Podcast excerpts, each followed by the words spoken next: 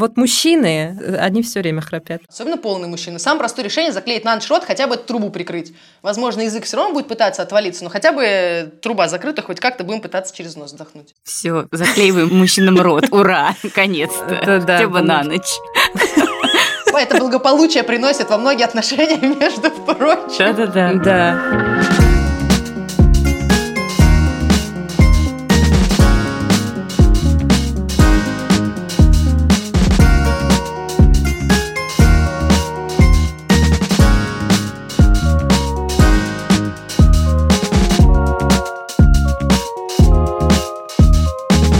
Здравствуйте, наши дорогие слушатели, слушательницы подкаста «Норм». С вами новый сезон. Этой осенью нам исполнится пять лет нашему подкасту. Да уж. Мы благодарны друг другу и вам. Ты такую паузу сделала, как будто ожидала от меня подтверждения. Да, я благодарна тебе, Даш. Нет, просто таковы мои интонации.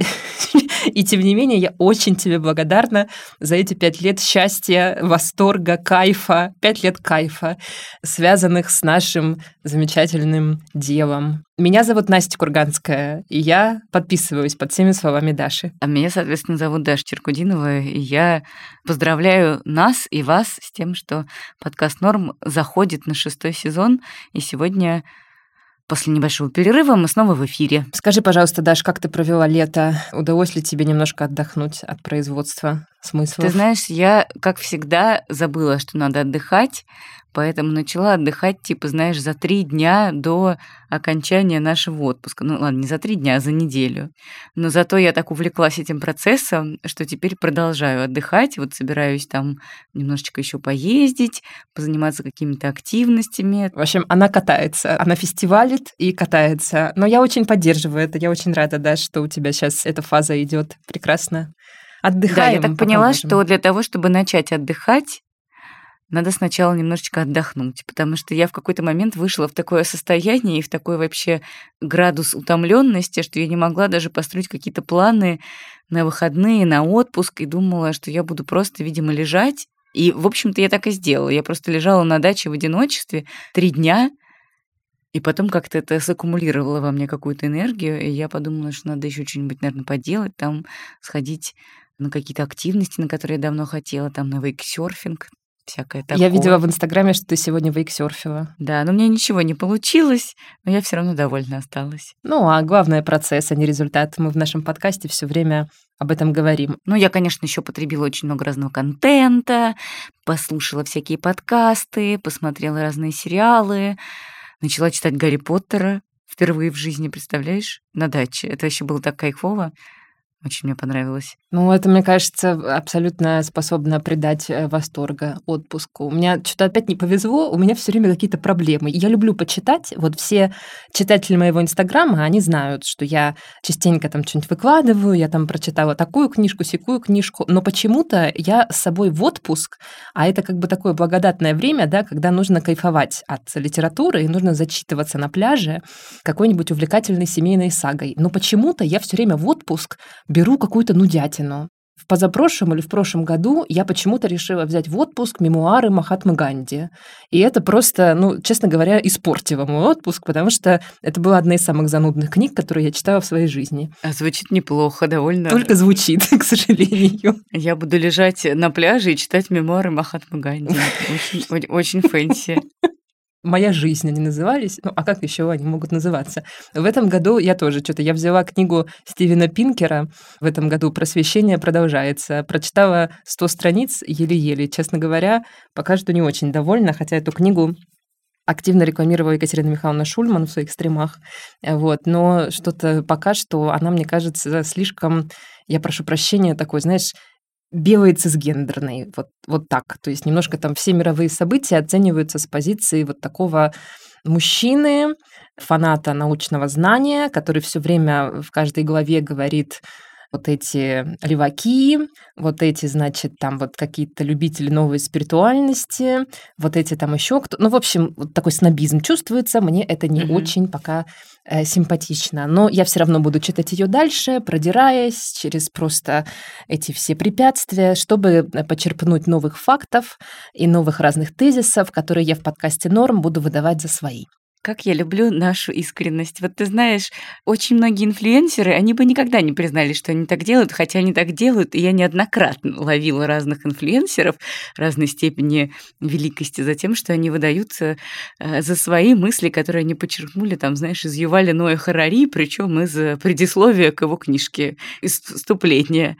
Сидят и в микрофон вещают с умным видом. А так это все и работает. Мне так понравилось, как ты сказала, я неоднократно ловила инфлюенсеров. Она ловила инфлюенсеров. Ать, цап-царап. Я тоже хорошо отдохнула. Я чуть дольше отдыхала, чем ты, чуть-чуть, потому что я решила поехать на море. Это было действительно целительно. Я неделечку была на море, и мне в моменте показалось, что я отдохнула недостаточно, но вот я вышла работать несколько дней назад, и у меня так, знаешь, ну, как бы так много энергии как-то вот сейчас высвободилось. И я решила, что все таки наверное, это благодаря отдыху. Потому что все равно даже вот недельку вот ты отдохнул, и все равно какой-то вот чуть-чуть э, креативный поток, он полился. И так как креативный поток полился, мы записали на этой неделе первый эпизод шестого сезона. Шестого, да? Да. Перед тем, как мы начнем, что мы должны напомнить вам, как всегда? Что у нас есть соцсети, если вы за пять сезонов еще не подписались на них, Честно говоря, я даже не знаю, почему вы так делаете.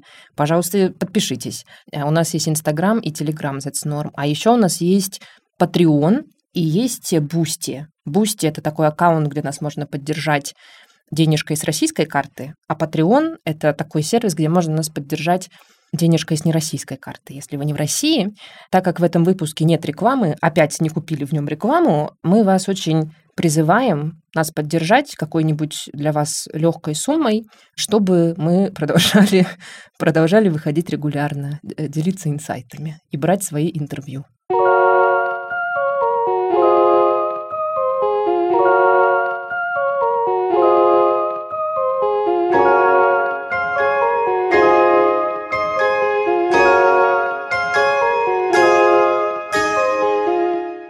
Мы решили поговорить сегодня, с одной стороны, о здоровье, а с другой стороны, о здоровье ментальном, снижении тревожности и вообще о том, как какими-то простыми способами чуть-чуть уравновесить себя, да, и чуть-чуть э, стать спокойнее. А мы поговорим сегодня о дыхании, о том, как вообще на нас влияет дыхание, на наш организм влияет дыхание, как дышать правильно, и можно ли так вообще говорить, правильно дышать. Я просто заметила, ты знаешь, что в моих э, социальных сетях в последнее время очень многие люди увлеклись разными дыхательными практиками. Кто-то медитирует, и как-то медитирует в связке, э, значит, с дыханием. Кто-то ходит на какие-то дыхательные тренировки.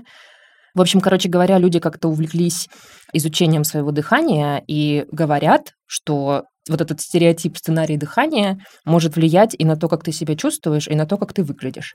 Вот мы сегодня позвали Елизавету Сидоренко. Она спортивный врач и реабилитолог.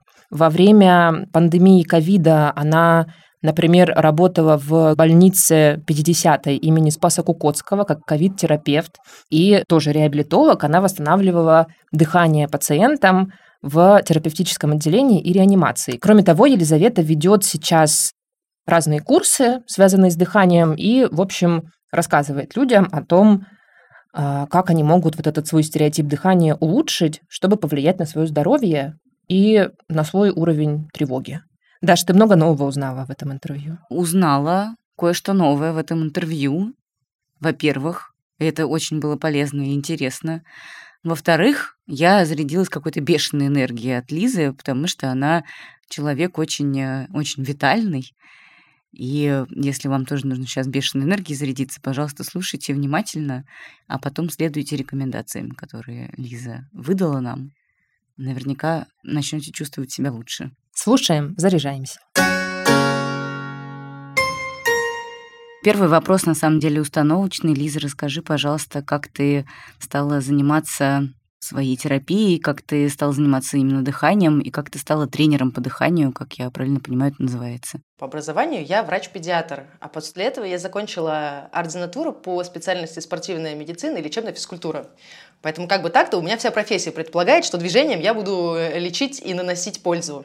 И еще в институте я случайно совершенно стала фитнес-тренером, потому что я хотела стать администратором и заработать денег, но мне задавали всякие умные вопросы, а я была уже э, после второго курса мединститута, и я уже вроде знала ответы на такие умные вопросы. И они подумали, что я пришла вроде на тренера учиться, и в итоге мне сказали, что зачем тебе администратором быть, это глупо, иди учиться, потом будешь тренером, будешь золотые горы получать. И, естественно, я обожаю учиться, и я вместо того, чтобы на каникулах отдыхать и денег заработать, я там занимала денег и пошла учиться на тренера. И вот со второго курса мединститута я стала работать тренером, и мне кажется, тогда я поняла, что я хочу менять людей движением, прикосновением и словом, потому что в этом настолько огромный потенциал заложен, просто надо mm-hmm. правильно прикладывать силу, и все получится. Ну, дальше я училась, училась там везде, где можно, училась, кроме института параллельно. Куча всего там было. И массаж был, и там остеопатия где-то изучала. И то есть, ну, большое количество направлений было. И все равно там лично я пришла к тому, что движение это первое, потому что есть такое правило, что функция определяет структуру, но то, что ты делаешь, определяет то, какой ты. Конечно же, и то, какой ты, определяет то, что ты делаешь, безусловно. Ну, то есть, если я кривой и косой, ну, буду я все чуть-чуть кривенько и косо делать. Но если я буду стараться делать ровнее, я и сам буду меняться. Угу. Потом я еще чему-то поучилась. А потом, мне кажется, совсем уж началось такое азарт, когда во время пандемии ковида я пошла работать терапевтом. Ага. Как-то было стыдно, там, значит, мои коллеги там борются, а я сижу, значит, на попе и отсиживаюсь, это как-то неприемлемо. Хотя у меня все время было раньше ощущение, что я как будто недоврач, потому что к врачам спортивной медицины и лечебной физкультуры иногда относятся как будто, ну, вы там ручками-ножками что-то делаете, ну, чем-то вы там занимаетесь. И я пошла работать как терапевт, потому что у меня есть нормальное фундаментальное образование врача. И там я не могла, естественно, утихомириться, мне нужно было всех тренировать, потому что, ну как без этого, я должна носить пользу везде. И у меня просто очень быстро начали пациенты восстанавливаться, хотя они там очень долго лежали, и что в итоге это все дошло до того, что я начала там свою магию использовать в реанимации. И вот когда угу. получалось очень высоких э, результатов добиваться с людьми в реанимации, ну тут как бы стало понятно, что у этого настолько большое есть потенциал к действию, что с одной стороны, если мы можем людей, которые разучились дышать в прямом смысле слова, потому что за них дышит машина, ну то есть вот вы представляете, если за вас дышит машина, почему вы спонтанно должны начать начать сами дышать. Ну, не должны, но за вас же уже кто-то что-то делает. Ну, то есть в этом же сложность, почему люди после ИВЛ как бы не восстанавливаются, потому что, ну, они уже как бы организм привыкает, что за них кто-то выполняет эту функцию. Ну да, конечно. Ну, логично, что если ты хочешь, чтобы она восстановилась, ты ее тренируй. И если как бы люди, которые там полудохлые, могли восстановиться и еще потом там что-то сделать, у меня были самые прикольные случаи, там дяденька, он вообще сказал, что это так прекрасно, я похудел на 20 килограмм, стал каждый день тренироваться, вообще гораздо здоровее, вернулся типа из больницы, чем попал сюда, ну, потому что вот пришло пришлось сначала вынужденно, но из-за того, что он почувствовал, что ему классно, это не в реанимации было, а в терапевтическом отделении, он уже начал просто постоянно тренить. Дальше совершенно логичный вопрос-ответ, что ли, формируется. Ну, если дыхание – это то, без чего ты не можешь прожить и двух минут, ну, естественно, это, скорее всего, то, что может на тебя сильно воздействовать, если ты знаешь, как прикладывать силу. Угу. Нам говорят, что ты то, что ты ешь, и это, безусловно, так, и это очень важно. Ну, ты же без еды можешь долго, Можешь, но все равно без нее невозможно. Но без нее так или иначе сколько-то можно. А вот давай ты не будешь дышать минут 10. Закроем окна, все там закупорим, и ну просто посидите, подумаешь. Нет, не подумаешь, это страшно. И то есть раз это нечто такое важное для меня, без чего я не могу жить, значит, это в любом случае будет оказывать огромное влияние на меня. Ага. А дальше просто вопрос в том, что надо придумать, как это приложить так, чтобы это влияло на тебя так, как ты хочешь. Потому что всегда это обоюдоострая палка, с одной стороны, то, без чего я не могу жить, и то, что э, мне помогает, но с другой стороны, могут складываться какие-то жизненные ситуации, которые в итоге заставляют меня, там, например, так дышать, что это становится деструктивным. Это, знаете, как с психикой. Бывают какие-то в психике защитные реакции формируются, которые в момент формирования этой реакции, они как бы вроде помогают. Например, когда меня укусила собака, у меня возникла фобия собак. В момент, mm-hmm. когда меня кусала собака, это было очень актуальным начать бояться собак, потому что она меня чуть не убила. Но проходит 10 лет спустя, он приходит в гости к человеку, у которого милая чихуахуа, он понимает, что это милая чихуахуа, которая супер маленькая, но он не может себя перебороть, да, и войти просто потому, что у него все еще тот стереотип, который тогда был актуален, сейчас включается, и теперь он, так как срок годности, грубо говоря, у этого да, стереотипа прошел, теперь он мешает. И теперь это что-то деструктивное, которое ему мешает жить. С дыханием то же самое. А можно я чуть-чуть откачусь и спрошу, а что такого ты волшебного делала с твоими пациентами в реанимации и вообще в ковидарии, что они выздоравливали? Я слышала про то, что э, некоторые врачи заставляют дышать через соломинку в ванну, то есть набирать воздух, а потом через соломинку выдыхать на дно ванны. Ну вот какие у тебя еще тоже были техники? В отделении ванны нет ни у кого, и, честно говоря, трубочки я не давала. Конкретно про реанимацию, там какая сложность была? А, человек, когда привык, что за него дышит машина, и там достаточно высокопотоковая, тебе дают много кислорода в смеси, которой ты дышишь. Угу. В реанимации там очень часто содержание кислорода будет больше, чем в том воздухе, которым мы привыкли дышать. Ну и даже в терапевтическом отделении тебе дополнительно на конюле дают там вот э, смесь, в которой будет чуть-чуть больше кислорода, чем вот в обычном воздухе. Просто в реанимации это там большие концентрации. И как бы первое, что ты пробуешь там вот с человеком, у которого неинвазивная вентиляция легких, это у которого не труба, а такая маска, она просто завязывается, чтобы такой закрытый контур формировался. Там самое сложное то, чем не будет реаниматолог заниматься, это совершенно логично, что он этим не будет заниматься, потому что у него есть супер много других дел. Когда ты человека, первое, что ему надо сделать, надо как бы с машины попробовать его перевести, чтобы он попробовал подышать сам. Но ты его все равно будешь э, учить дышать самого в маске, где ему тоже будет подаваться кислород. Просто первое, за него не будет происходить вдох и выдох, он должен будет делать это сам. И второе количество кислорода, которое будет подаваться в той смеси, которая будет ну, на масочке, а не вот э, на этом аппарате, будет поменьше. И основная сложность, с которой я сталкиваюсь, да, когда ты снимаешь человека с этой маски вот, на неинвазивной вентиляции легких, у него частота дыхания, она до 50 доходит. Это очень-очень-очень часто, невероятно часто. То есть там норма по ВОЗ – это 14-17 циклов дыхания в минуту. А тут у него 50. Ну, то есть почти как сердце бьется, он вот так вот начинает дышать. И это, в свою очередь, это, то есть, острый приступ гипервентиляции, а у него еще там с легкими все очень плохо, там кислород нормально не, э, не может, он не может его всасывать. У него на этом фоне, например, могут начинаться судороги потому что у него острая гипервентиляция. И тут, например, одно из самых сложных, и то, что опять это надо с ним сидеть, то есть я там т-т-т, давай, там что-то в ухо ему говорю, мне нужно там, донести до человека, что сейчас он должен, несмотря на свой страх и ужас, сделать максимально контринтуитивное движение и перестать вот так вот судорожно дышать, хотя ему не хватает uh-huh. воздуха. И то есть это же время, и это же мне надо до него донести, и это, может, мы там пару раз еще попробуем, а может быть, ему будет страшно, мне надо ему еще донести, что не переживайте, там я рядом. Главная задача заставить человека сделать контринтуитивное движение. Начать действовать контринтуитивно. Мне адски не хватает воздуха, мне срочно нужно вот надышаться, как будто дышаться перед смертью, но, ага. а, а нужно это перестать делать. Потому что как только ты вот, вот так вот начинаешь дышать, ты вот у тебя куча побочек, там, кроме судорог, э, то, что ну, у тебя эффективности при этом э, не повышается. То есть ты от этого mm-hmm. не начинаешь там больше как-то вся э, кислорода впитывать в кровоток. И то есть первое это просто переобучение, это преодоление страха. А мне кажется, что это не только для людей, которые Э, в ковиде лежат и после ИВЛ, но и просто в нашей обычной жизни, потому что мне кажется, что первое, что нам советуют, это подышать во время стрессовой реакции, панической атаки и все прочее, и это тоже как будто бы не то, что хочет делать наш организм. Так это же то же самое, просто, грубо говоря, то, что я вам описываю в реанимации, это экстремумы какие-то, но такие очень зато говорящие. Пример. Человек, когда страшно, когда ему кажется, что его там сейчас придушат, он начинает очень сильно, быстро дышать у него возникает вот это состояние, которое называется гипервентиляция, когда количество воздуха, которое я в себя потребляю, больше моих потребностей. А опять, все, что больше, не значит хорошо. И тут возникает ситуация, когда на самом деле я так много дышу, что в итоге кислорода у меня недостаточно, потому что у меня в крови он плавает, а до ткани не доходит, потому что у нас есть там закон Бора, который вот не позволит пройти лишнему кислороду. У меня еще начинается спазм сосудов, когда я вот так вот интенсивно дышу. Это вот люди, не знаю, у меня просто такого не было. Когда вот, например, либо паническая атака, либо когда вот начинают люди так дышать, у них могут покалывать чуть-чуть конечности, у них холодеют руки, ноги, там они белеют, ну еще там может это ощущение сердцебиения быть.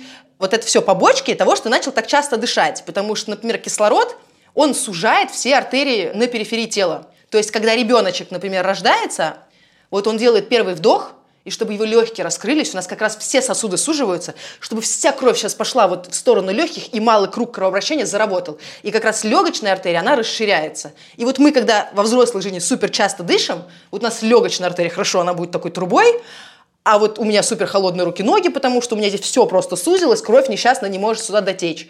Поэтому я чувствую еще, что почему-то я думать нормально не могу, просто у меня до головы не дотекает ничего нормально. Угу. И то есть в итоге получается, что мы вроде дышим, нам кажется, что вот сейчас я должен нахвататься воздуха, а мы только усугубляем. Например, вот то состояние, вот как, Дарья, ты сказала, что вот при панической атаке, например. И то есть, а нужно тоже, например, сделать контринтуитивное что-то. Тормознуть, вообще лучше может даже задержать ненадолго дыхание, там, потом спокойнее подышать. И мы тут будем влиять сразу на две вещи. То есть мы, с одной стороны, вот на уровне крови перестанем вот закачивать в себя кислород, который будет там сужать у меня сосуды и вот изменять кислотность крови, которая в итоге вот будет влиять на мое тело, и у меня там будет что-то колоть.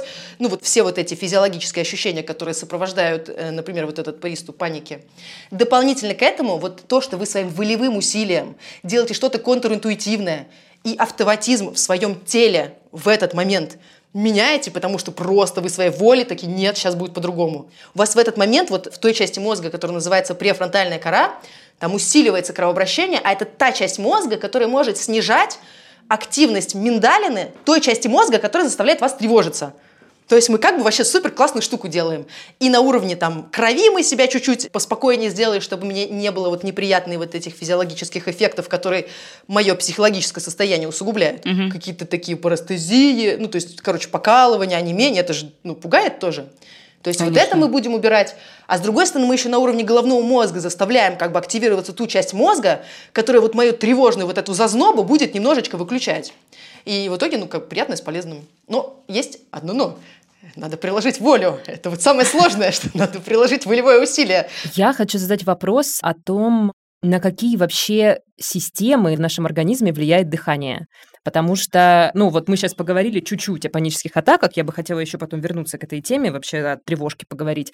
Но кроме этого же еще, насколько я понимаю, и пищеварение, и лимфоток, и все-все-все. Как дыхание влияет, вот если как-то коротко постараться рассказать? Супер по-простому. Так как мы все еще живем там по законам физики, если я хочу, чтобы что-то работало, мне нужна на это энергия. Так ведь? Ну, чтобы, я не знаю, автомобиль ехал, там, все что угодно. Угу. Чтобы мне кто-то что-то сделал, нужно денег дать, то есть все равно какие-то ресурсы дыхание обеспечивает меня главным ресурсом, кислородом. У нас есть два главных ресурса. Кислород, который вот помогает мне, по сути, использовать второй ресурс, это глюкозу, то есть там сжигать ее и получать энергию. Поэтому это будет влиять на все. Вот если мне не додают вот просто ресурсов, ну у меня все будет хуже. И тут в теле, то есть, что, грубо говоря, там первым будет портиться, обычно портится то, что самое чувствительное. Что самое чувствительное к тому, чтобы кислорода было недостаточно? Ткани, которые наиболее метаболически активны, то есть, например, почки очень чувствительны к тому, чтобы кислорода было недостаточно. Почему почки? Потому что они энергии за сутки тратят больше всех – потому что тебе нужно из крови там сначала 200 литров первичной мочи, значит, набахать, а потом заново все это пофильтровать, чтобы у нас там несколько литров мочи получилось, ну, в зависимости от того, сколько вы пили. И то есть это очень энергетически затратно. Короче, почки – важная штука. А второе – это мозги, например. А почему мозги и нервная система? Потому что у них никаких запасов ресурсов вообще никаких нет. И то есть mm-hmm. им чуть-чуть не додали, все, сразу плохо становится. То есть там, например, кости или, не знаю, судительная ткань, знаете, где шрам – но вот этим тканям, им как бы последним будет как-то чувствительно, что вы недостаточно дышите. Просто потому что, ну, в них процессов особо там активных супер не происходит. Ну, то есть там все медленно, знаете, как, например, шрам, он же не быстро происходит. То есть это там потихонечку, потихонечку все рубцуется. Таким тканям им в последнюю очередь, в принципе, будет важно, что что-то произошло. Ну, кожа тоже, кстати. Это самый большой орган, во-первых, в организме. А во-вторых, потому что эпителий постоянно обновляется. Ну, то угу. есть качество кожи тоже про это. Но угу. это все равно будет третье. Вот почки, мозги, почки, мозги, почки, мозги. Боже, как все сложно. Да, реально очень сложно. А что такое неправильно и правильно дышите? Вот правильный паттерн дыхания и неправильные? И вообще, какие ошибки чаще всего у людей на твоей практике в дыхании? Что обычно люди делают не так? Боже, такой хороший вопрос, но с другой стороны такой страшный, потому что неужели мы даже еще и дышать не умеем правильно? Что ж такое? Миллениалы. Не умеем правильно дышать? Я так часто это слышала в плане того, что, ну блин, типа, это же автоматизм, как это, я могу неправильно дышать, а еще что? И там моя подружка, она надо мной смеется, она говорит, Лиз, ты рассказываешь людям, как жить, ты даже рассказываешь им, как дышать, типа, это просто вершина того, что людям объяснять, как им что надо делать. Это какая-то китайская мудрость. Дышать надо как младенец, чтобы вас никто не слышал. То есть на самом деле дыхание должно быть спокойным и бесшумным. Вот честно, это вкратце. Потому что мне очень не нравится вот это, что типа ты правильно дышишь или неправильно, это какая-то стигматизация, мне как бы так не очень нравится, потому что первый контекст имеет значение, а второй мы очень разные. Например, есть люди, у которых пульс в норме, всегда вот у него пульс 50, это ниже нормы, но для него это mm-hmm. нормально. А у кого-то пульс там, ну, не знаю, 78, это в пределах нормы, и для него это нормально. И если мы сравним маленькую девочку, которая будет такая очень активная, и у нее такая психика будет лобильная, она, скорее всего, будет чаще дышать, чем такой флегматичный большой мужчина. И мы не будем говорить, что там один дышит правильно, а другой неправильно. Норма – это все-таки диапазон. Мы сейчас разделим на два блока правильное, неправильное дыхание. Первое – это ритм, с которым я дышу. А второе – это механика, как мое тело это делает. Как мое тело вот там расширяется, вентилируется, как, знаете, механобаяние. И если про ритм, ритм должен быть плавным, спокойным, само дыхание должно быть бесшумным. Это первое, самое главное. То есть если есть, например, какие-то сопения, еще что-то, вот уже мы можем говорить, что здесь есть какие-то нарушения. Храп – это ненормально. Храп вообще ненормально. Угу. Охи-вздохи постоянные, ненормально. Это все будут косвенные признаки того, что с дыханием что-то не так. То есть если я вот сижу и прежде такая... Ой, это я. Я все время так делаю. Я постоянно вздыхаю. Это Настя. Да, это реально я. А мы вздыхаем, потому что это же какая-то физиологическая причина. Физиологическая причина, что ты часто достаточно дышишь, и у тебя в какой-то момент как будто недостаток кислорода, хотя ты дышишь достаточно, и у тебя будет дыхательный центр, типа, активируется, и ты так вздохнешь. Я думаю, это потому, что жизнь тяжелая, там, знаешь, типа, философские размышления. А я думала, это потому, что ты умиляешься все время всяким разным вещам, потому что ты очень чувствительный человек. Что было раньше, курица или яйцо? Жизнь тяжелая или то, что ты криво начала дышать? Начала ли ты криво дышать, потому что жизнь тяжелая, или жизнь стала тяжелее, потому что ты начала криво дышать? Тут как бы непонятно. Ой, тут я вздохнула очень мощно. А почему люди храпят? Потому что очень часто проблема с тем, что язык э, западает вниз, и начинается вдох, и язык начинает так трепетать, и как такое тремоло, что ли, происходит. Вот mm. Позиционирование языка меняется. По большей части у людей, когда язык падает с верхнего неба, где он в норме должен быть, в этот момент рот открывается, еще челюсть чуть-чуть западает, еще язык чуть-чуть западает туда и вдох происходит по большей части через рот, либо он происходит через нос так, что все равно ты вот как будто в глотку воздух пускаешь, и вот в этот момент язык трепещет, и ты вот это слышишь. Но просто с храпом как бы не звуки страшны, а то, что ты когда храпишь, ты дышишь через огромную трубу. У тебя рот огромная труба, хотя как бы природа создала, что у тебя есть две маленькие носопырочки, две тонкие трубочки, через которые ты дышишь. И вот когда ты дышишь через огромную трубу, больше кислорода поступает в тело, и больше углекислого газа ты выдыхаешь из тела. И дальше твое тело, которое идеальная, эргономичная, гармоничная машина, ну, которая создана, чтобы идеально выживать 10 тысяч лет назад, но, возможно, не выживать в офисе сейчас. Она к этому еще не успела адаптироваться. Угу. Складывается ситуация, что я очень много кислорода сейчас в себя надышала, и очень много углекислого газа из себя выдохнула, а углекислый газ нам тоже нужен. Ну, дальше что мое тело делает, потому что тело очень умное. Ну как исправить ситуацию? У меня слишком сейчас много кислорода, у меня слишком много одних ресурсов, слишком мало других. Я просто перестану дышать. И когда я перестану дышать, вот у меня кислородик потратился, углекислый газ в процессе жизнедеятельности накопился, и вот у меня как раз вот эта ситуация вернулась. И это называется спонтанное апноэ во сне, то есть спонтанные остановки дыхания во сне. И вот спонтанные остановки дыхания во сне – это достаточно опасная штука.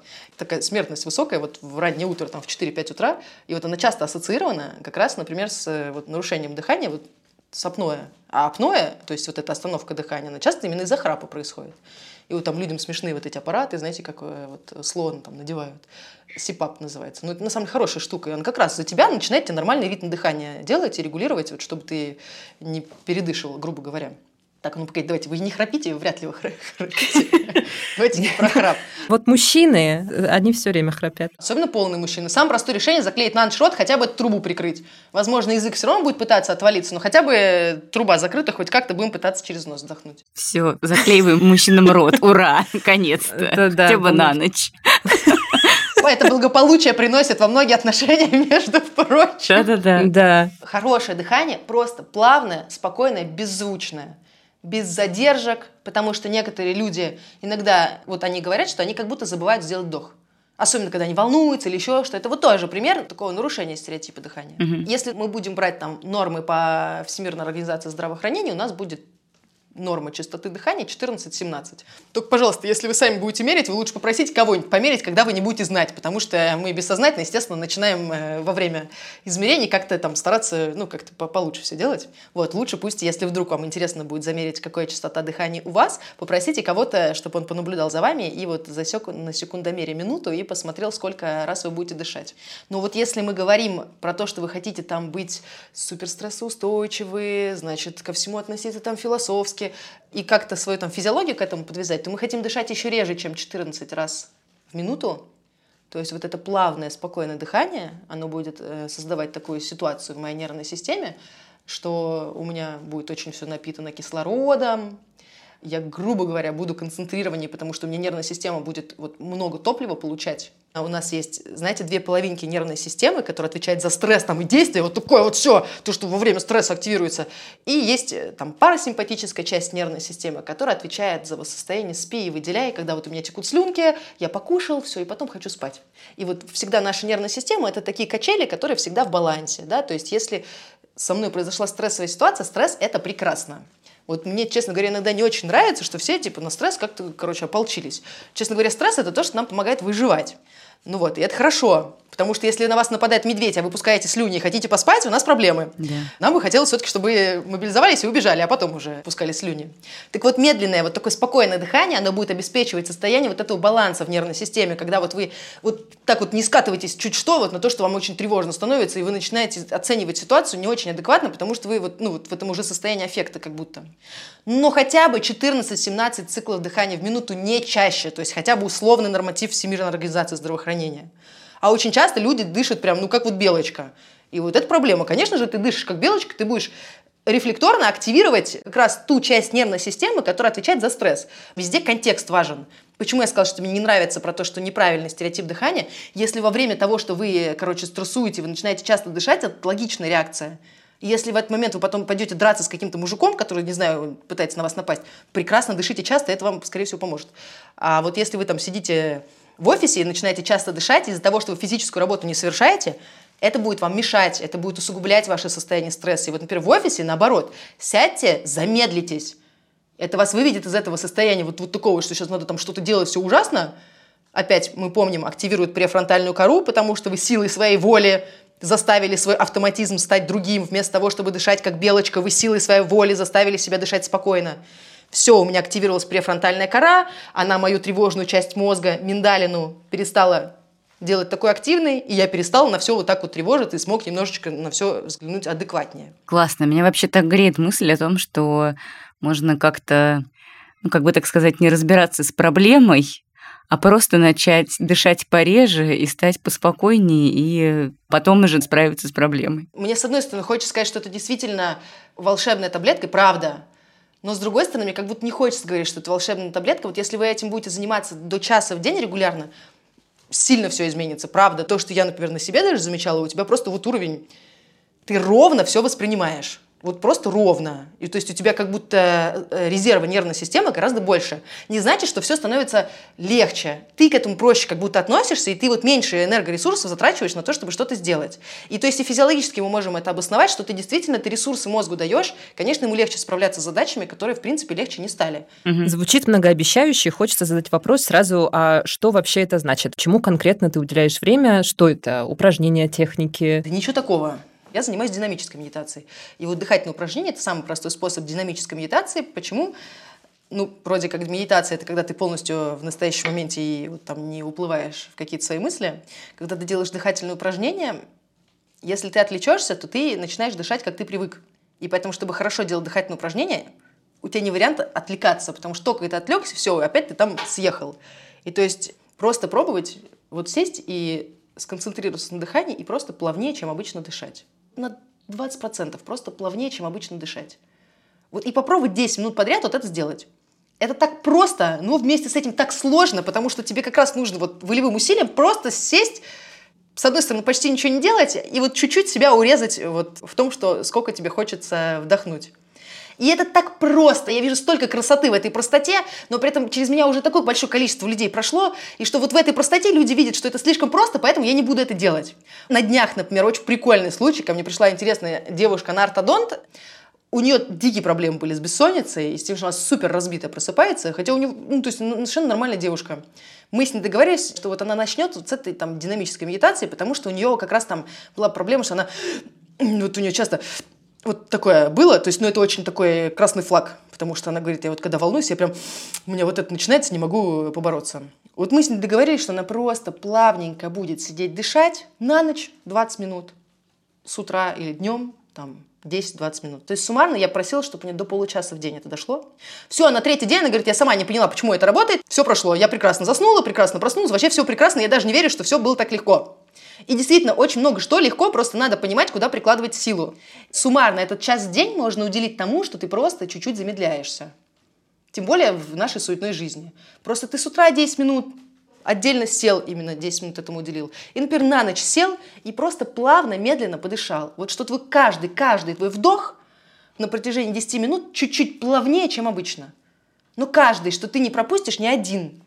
А потом в течение дня просто периодически идешь, вот, например, там, Настя, тебе сконцентрироваться на том, чтобы ты не делала вдохов. Вот когда вот это хочется сделать, лучше сглотни. У нас центр глотания дыхания, они в стволе головного мозга находятся рядом, и поэтому если ты сглотнешь, тебе перестанет хотеться делать вот такой вздох.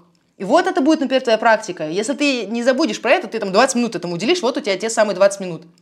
А я там суммарно на день там по 10 минут вот этих вот кусочков просто стараюсь замедлиться. Все, мне нравится думать об этом как о гигиене. То есть мы не задаемся вопросом, почему надо чистить зубы, блин, может не чистить, вдруг там не завоняет, может быть, не надо будет, короче, к стоматологу. Просто ну, делаем и делаем. А тут очень часто та же драма, блин, а может не надо, или надо, ну как бы сказать, что надо делать, а хочу ли я, а в достаточном я сейчас состоянии, ресурсе, вот, вот сейчас тот самый момент или нет. Нет никакого того самого момента. Вот ты чуть-чуть сделаешь, и вот после этого, скорее всего, тот самый момент настанет. Скажи, пожалуйста, а как правильно, диафрагмой или животиком дышать? Представьте, что наше тело – это два таких цилиндра, которые друг на друге стоят. То есть один цилиндр – это грудная клетка, а второй цилиндр – это наша брюшная полость. Ну, то есть, короче, наша грудь и наш живот – но угу. это же цилиндр. То есть у нас нет такого, что... Вот представьте, что вы надуваете воздушный шарик. Он же, когда надувается, он расширяется, он же равномерно во все стороны расширяется. Вот ваше тело должно также равномерно расширяться, тогда это будет правильно. А вот если на вдохе у вас выпадает живот, исключительно, это у вас грыжа выпадает, грубо говоря. Ну, то есть, знаете, как шарик, если у него в одном месте будет дефект, вы когда его будете надувать, у него в одном месте такая грыжа будет образовываться, такое выбухание. И тут то же самое. То есть, с одной стороны, дыхание в живот мы можем использовать как вот как раз-таки метод, чтобы успокоиться, акцентированное дыхание в живот. Действительно, потому что так будет больше включаться диафрагма, чем когда вы как белочка дышите в плечи судорожно, вот так вот супер поверхностно. Конечно, чтобы помочь себе, дыхать в живот – нормальная штука. Но это не значит, что это механически корректно. Механически корректно – это когда вы снаружи смотрите на человека, и вы не видите, что у него какая-то часть тела отдельно двигается. Он просто равномерно чуть-чуть расширяется и равномерно чуть-чуть спадается. Потому что так как все это расширение, оно, грубо говоря, размазано по всему телу, у вас нет такого, что у вас какая-то грыжа выбухает. Вы просто целиком расширяетесь. И опять мы возвращаемся к этой великой китайской мудрости. Дышать надо так, как будто вы вообще не дышите. То есть тихо, спокойно, незаметно. Поэтому вкратце, как бы механически правильное дыхание, это когда вы просто как баллон целиком раздулись. Угу, понятно, и сдулись потом. А потом пассивно сдулись. Вообще выдох, ага. вы знаете как, вот если э, вам кажется, что у вас какие-то проблемы с выдохом, вы не можете до конца выдохнуть, или он какой-то там ступенчатый, мы всегда думаем, что у вас проблемы со вдохом. Потому что в покое выдох процесс пассивный. Вам нужно просто расслабиться, оно само сдуется. И вот если, когда вы расслабляетесь, оно само как-то криво-косо сдувается, скорее всего, вы надулись как-то криво-косо, и вот как надулись, так и сдулись. И поэтому mm-hmm. мы всегда, естественно, думаем про то, как мы вдыхаем, потому что это активный процесс, то есть ваши мышцы прям активно что-то совершают.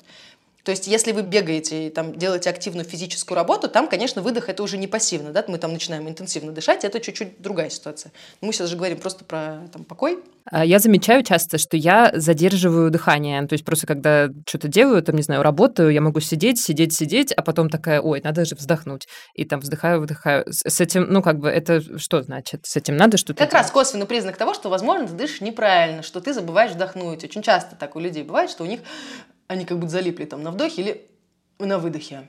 В идеале ты должна просто спокойно, медленно, монотонно дышать. Ну, то есть какие, ладно, у нас могут быть ситуации, когда мы задерживаем дыхание. Например, когда вот мы прям тонкую какую-то работу совершаем, но это именно когда тонкую работу совершаем. Не знаю, когда... Ну, вот я там стрельбой занимаюсь, то есть там в какой-то момент я могу задержать дыхание, Ну и то правильно, на самом деле, на выдохе там плавно сделать выстрел, там не дергаться, и то все равно. Угу. Ну то есть, не знаю, когда вы там будете засовывать нитку в игольное ушко, вы можете там задержать дыхание просто, чтобы там не сделать лишних движений. Здесь это будет нормально. Если при какой-то обычной деятельности начинаете задерживать дыхание, надо просто себя обучать, что, например, при помощи упражнений делать что-то сложно координационное и обращать внимание, чтобы не задерживать дыхание. Например, пробовать там, не знаю, одной рукой единичку рисовать, второй девяточку, и вот постараться не задержать дыхание. Ну, то есть вот какую-то себе задачку давать и в ней обучать себя, что ты просто плавно, спокойно дышишь. То есть это же все обучение. Ты же так обучилась, ты делаешь так, как ты свое тело обучила. И вот это это просто какой-то результат вот того, как ты до этого много раз делал, и вот, вот тело теперь такое, ну вот вроде так нормально. Лиза, давай подытожим, и, может быть, ты что-нибудь еще добавишь, какие есть э, признаки, на которые нужно обратить внимание дыхании, и что может, вот, значит, э, говорить о том, что ты дышишь как-то неправильно. Это когда ты вздыхаешь часто, когда задерживаешь дыхание и как будто бы забываешь вдохнуть, когда храпишь, и когда дышишь либо животом, либо грудью отдельно, правильно? Есть еще что-нибудь такое? Когда мерзнешь постоянно, это очень важный признак. Когда у тебя руки-ноги постоянно холодные, это важный признак того, что ты, скорее всего, в гипервентиляции. То есть это не 100% случаев, но это значит, что ты слишком активно вентилируешь, то есть ты потребляешь кислорода больше, чем тебе нужно. И это вызывает спазм сосудов в руках и ногах, и теплая кровь не может омыть твои руки и ноги. И вот я такой, блин, все время холодно, все время холодно, что-то все время холодно просто подышать спокойненько. Вот проведите эксперимент. Вот если у вас постоянно холодные руки, ноги, включайте таймер на 5-10 минут, начинайте медленно дышать так, чтобы вам чуть-чуть, как будто не хватало воздуха, только чуть-чуть, прям совсем-совсем чуть-чуть. Через 5 минут оценивайте, стало вам тепло или нет. Вот просто я все время люблю как бы в эксперименте все проверять. Вот, пожалуйста, вот просто замедлитесь, проверьте, станет ли вам теплее. Подожди, а что значит дышите так, чтобы вам не хватало воздуха? Это типа вдох-выдох и задержка? Попробуй просто плавнее вдох сделать. Вот ты делай тот же объем вдоха, как и обычно, размажь его чуть-чуть по времени. Mm. То есть тебе хочется делать вдох-выдох, а попробуй сделать плавный вдох. То есть, грубо говоря, обычно мы привыкли делать вдох, как будто взлетает вертолет, а попробуйте сделать вдох, как будто взлетает самолет. Вертолет как будто вертикальный, да, сразу поднимается в воздух. А вы попробуйте вот эту плавную, плавную такую сейчас синусоиду создать, которая будет пологая. Плавный вдох, не глубже, не надо глубже дышать, не надо там сейчас специально более поверхностно дышать. Просто плавнее, просто размазать немножечко по времени то, что вот вы и так привыкли делать. И в какой-то момент будет возникнуть ощущение, что хочется вдохнуть побольше, либо хочется подышать нормально. Прекрасно, вы достигли того, что нужно попробовать в этом состоянии побыть 5 минут. Вот это желание подышать, оно будет связано с тем, что углекислый газ начал немножечко накапливаться в крови, потому что вы стали медленнее дышать, да, и из-за того, что клетки, они все еще живут и выделяют углекислый газ, он успевает чуть-чуть накопиться в крови. И он начинает раздражать дыхательный центр, и вот вам хочется подышать. А я потрогала сейчас ногу, и у меня холодная нога, действительно. Вот так вот. А в Тбилиси плюс 38, наверное, да? При да, этом. плюс 38 с половинкой. Значит, если ты мерзнешь, и все. Ну вот эта еще штука, что я с утра устал, у меня с утра во рту супер сухо, и у меня кошки во рту нагадили. У меня тоже проблемы с дыханием, значит, за ночь я надышал ртом, у меня пересохла вся слизистая рта, там расплодилась флора, и вот у меня появился какой-то специфический запах во рту и вот эта сухость. Это тоже признак того, что ты, можешь не храпишь, но у тебя вот сухая ротовая полость очень сильная. Это тоже признак того, что с дыханием ну, не так, потому что ты с назального дыхания переходишь на ротовое. Скажи, пожалуйста, а есть какие-нибудь еще дыхательные техники или упражнения для снижения тревоги, помимо того, чтобы просто плавнее дышать? Что-то, что помогает именно конкретно с тревогой. Мы про острофазовую штуку говорим, какая-то оперативная, да? Да, скорее да. Потому что как бы в долгосрочной перспективе, опять, я знаю, это типа не хочется делать, Самое главное замедляться, потому что твой основная, основной механизм стресса, ты когда волнуешься, ты учащаешь дыхание. Единственный способ с этим бороться – замедлиться. То есть именно mm-hmm. если мы говорим про длинную дистанцию, надо следить за тем, чтобы ты не начинал дышать как белочка. А вот про острофазовую, ну я расскажу, который мне очень нравится, потому что это у меня по ассоциациям э, с каким-то молотом ассоциируется, который ты себе приводишь в порядок. Ну то есть там невозможно на что-то другое обращать внимание. Тут цели две, ты там, во-первых, что-то интенсивно преодолеваешь, опять заставляя прикладывать себя свою волю, то есть опять у нас вот префронтальная кора будет активироваться, опять это та часть мозга, которая будет выключать другую часть мозга, которая за стресс отвечает. Миндалина – штука, которая заставляет нас бояться. Когда она активировалась, мы начинаем бояться уже того, что даже не страшно. Как знаете, люди, которые в страхе, они от кустов шарахаются. Астрофазовая тут какая штука. если вы не хотите замедляться, просто хотите по-быстренькому. Мы хотим активировать префронтальную кору, которая вот миндалину нашу несчастную выключит. И второе, мы себя накачаем немножечко углекислым газом. Углекислый газ сам по себе обладает успокаивающим эффектом.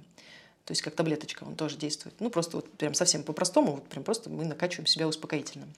Попробовать сделать задержку дыхания, засечь, сколько вы сможете вытерпеть. Вот прям, прям вытерпеть. Как только вы выключите секундомер, сделать один вдох, потом выдох, и снова включить секундомер и протерпеть столько же, сколько вы смогли протерпеть в первый раз. И повторить эту манипуляцию пять раз подряд. По дороге там будет гамма ощущений. Обычно на второй, третий как раз вот этот круг э, начинаются великие страдания, и там начинается, короче, борьба. Обычно на четвертый, пятый уже становится чуть попроще, а после пятого вы э, достигаете легкого состояния дзена, и, в принципе, все предыдущие проблемы, они уже э, не такие проблемы, и, кстати, можно даже о них подумать спокойно. Я вот это люблю, мне вот это нравится.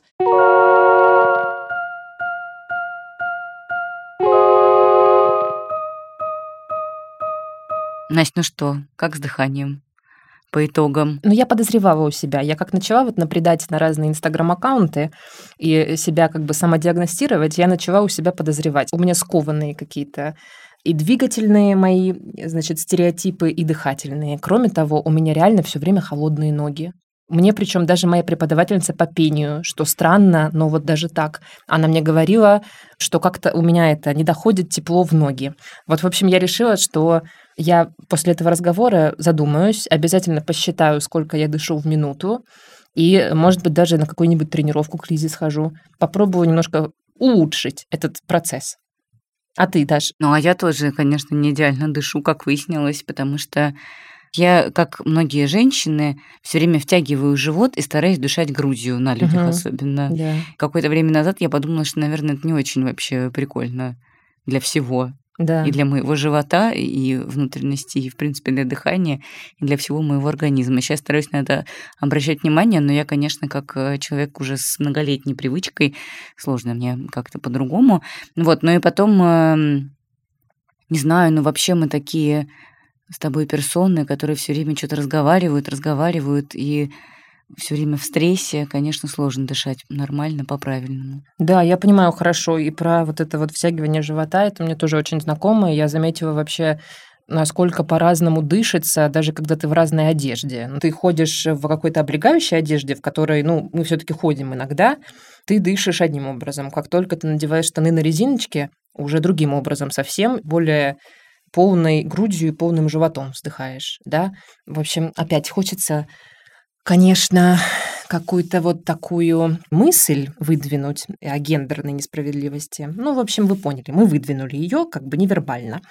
Коротенько скажу, что у меня есть опыт таких довольно сильных. Я вот спрашивала у Лизы про то, как э, снижать тревогу дыханием. У меня есть опыт таких сильных тревожных приступов, которые в пике тревожного расстройства меня иногда охватывали в разных ситуациях, и действительно дыхание очень-очень помогает. Мне кажется, что в принципе, это единственная вещь, которая стопроцентно помогает всегда. Это вот начинать размеренно, так фокусированно дышать. Вдыхать и выдыхать. И действительно со временем становится немножко полегче. Тоже могу это подтвердить. Тоже стараюсь такие моменты сконцентрироваться и подышать. И всем вокруг раздаю такой совет. Не все слушаются, но как бы Мое дело посоветовать. Да, все тогда. Друзья, услышимся с вами на наших волнах добрых, позитивных на следующей недельке. Мы вас целуем и обнимаем. До встречи через недельку. Пока. Пока.